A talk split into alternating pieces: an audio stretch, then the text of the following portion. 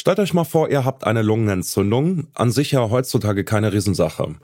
Doch plötzlich wirken die bekannten Medikamente nicht mehr und eine einfache Lungenentzündung bringt euch in Lebensgefahr. Oder ihr habt einen Unfall und müsst operiert werden, aber die Operation kann nicht durchgeführt werden, weil die Gefahr zu groß ist, dass ihr euch dabei eine bakterielle Infektion einfangt, mit der euer ohnehin schon geschwächter Körper nicht mehr fertig wird. Um solche Infektionen zu behandeln, werden in der Regel Antibiotika verabreicht. Aber diese Mittel greifen immer häufiger nicht, denn immer mehr Bakterien werden gegen sie resistent. Und zwar gegen immer mehr Arten von Antibiotika dann spricht man von multiresistenten Erregern und die werden zu einem großen Problem. Die Weltgesundheitsorganisation WHO warnt schon seit einigen Jahren davor, dass uns ein postantibiotisches Zeitalter bevorsteht. Wie lange wirken Antibiotika also noch und was kommt danach? Das schauen wir uns heute an. Ich bin Johannes Schmidt. Hi. Zurück zum Thema.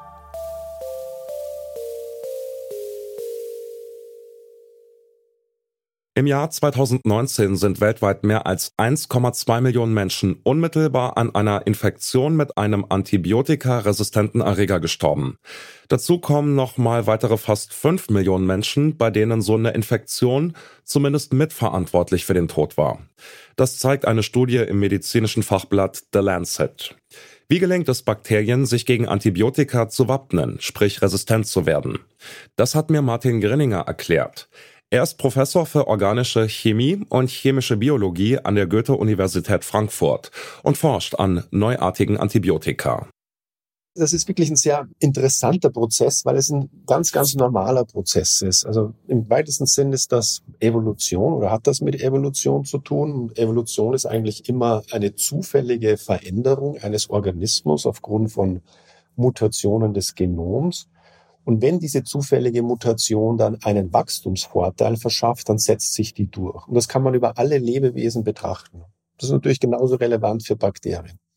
Wenn Sie also jetzt ein Antibiotikum in irgendeinem Lebensraum geben, in, in, großer Konzentration, dann gibt es einfach zufällige Änderungen in diesen Bakterien. Und es kann sein, dass eine dieser Änderungen eben dazu führt, gegen dieses Antibiotikum Resistenz zu werden. Das hat nichts damit zu tun, dass das Bakterium irgendwie wüsste, wie es das macht, sondern es hat einfach nur damit zu tun, dass einfach diese Änderungen passieren.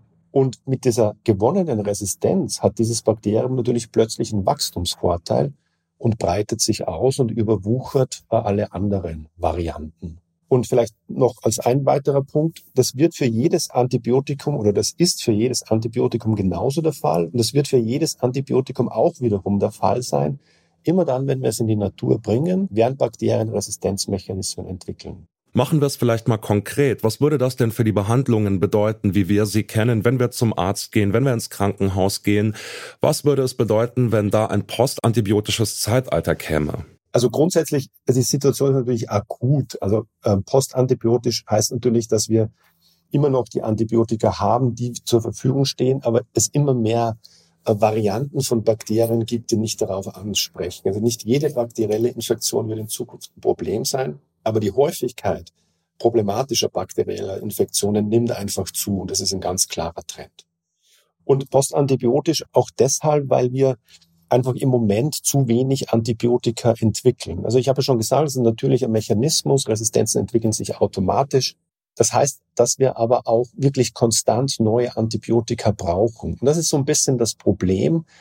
Es gab relativ wenig, das ändert sich meiner Ansicht nach im Moment Forschung in Richtung Antibiotika, also in der Entwicklung neuer Antibiotika. Und wir sind also jetzt vor dem Problem, dass das sozusagen Arsenal an Antibiotika, das wir gerade haben, immer mehr von Resistenzproblemen so überlagert ist und uns fehlen diese neuen Mittel, gegen die noch keine Resistenzen vorhanden sind. Das ist so ein bisschen die Problematik. Also wir laufen so sehenden Auges in ein Problem der zunehmenden Resistenz, weil wir so viel verwenden an Antibiotikum für alle möglichen Prozesse in unserem Leben und gleichzeitig, weil wir keine neuen entwickeln. Herr Grenninger, wird es darum gehen, neue Antibiotika zu entwickeln? Also bleiben wir quasi im Bereich der Antibiotika? Gibt es auf der anderen Seite Ideen, was diese Medizintechnologie ablösen könnte? Gibt es da andere Ideen?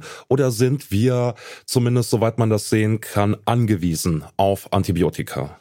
Ja, ähm, es gibt grundsätzlich immer unterschiedliche Möglichkeiten, Infektionen zu behandeln. Und das gilt natürlich auch für bakterielle Infektionen. Also man kann natürlich auch von Impfstoffen sprechen. Das ist die eine Möglichkeit. Und wie gesagt, jetzt ziehe ich nochmal die Parallele zu unserer Corona-Situation. Hier war ja auch Impfstoff eine Lösung, ein Ansatz. Aber parallel dazu muss es natürlich auch immer die Möglichkeit geben, akute Infektionen zu behandeln. Das heißt, ich habe die Infektion und ich nehme ein Antibiotikum. Meiner Ansicht nach geht's nicht ohne eben ein Antibiotikum, um wirklich im Infektionsfall hier eine wirksame medizinische Strategie zu haben. Zusätzlich dazu sind sicher Impfstoffe zunehmend auch interessant, gerade vielleicht gegen Organismen, die ein großes Potenzial haben, um Resistenzen zu entwickeln. Eins ist vielleicht ganz interessant, es taucht auch immer mehr in den Medien auf, vor allem im osteuropäischen Raum ist das eine Therapieform, die schon eigentlich sehr lange verwendet wird. Das ist die Möglichkeit, über Phagen zu arbeiten. Phagen sind sowas wie die Viren der Bakterien. Man kann also Phagen einnehmen und die Phagen bekämpfen dann die Bakterien, die die Infektion ausmachen. Da gibt es gerade interessante Forschung dazu. Sicher ganz spannendes Thema und wir werden sehen, wie stark sich das in einer klinischen Anwendung dann wiederfindet.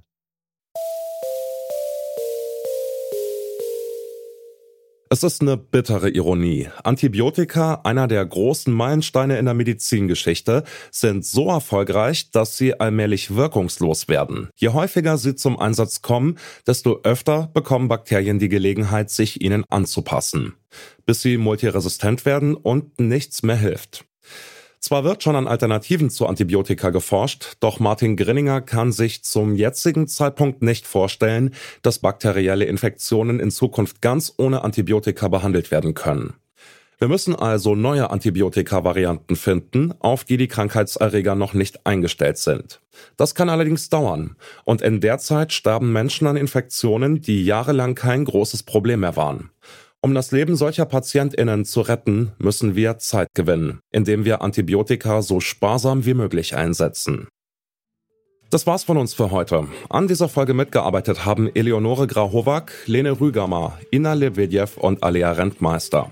Produziert hat sie Benjamin Sadani, Chef vom Dienst war Oliver Haupt und mein Name ist Johannes Schmidt. Macht's gut und bis bald. Zurück zum Thema vom Podcast Radio Detektor FM.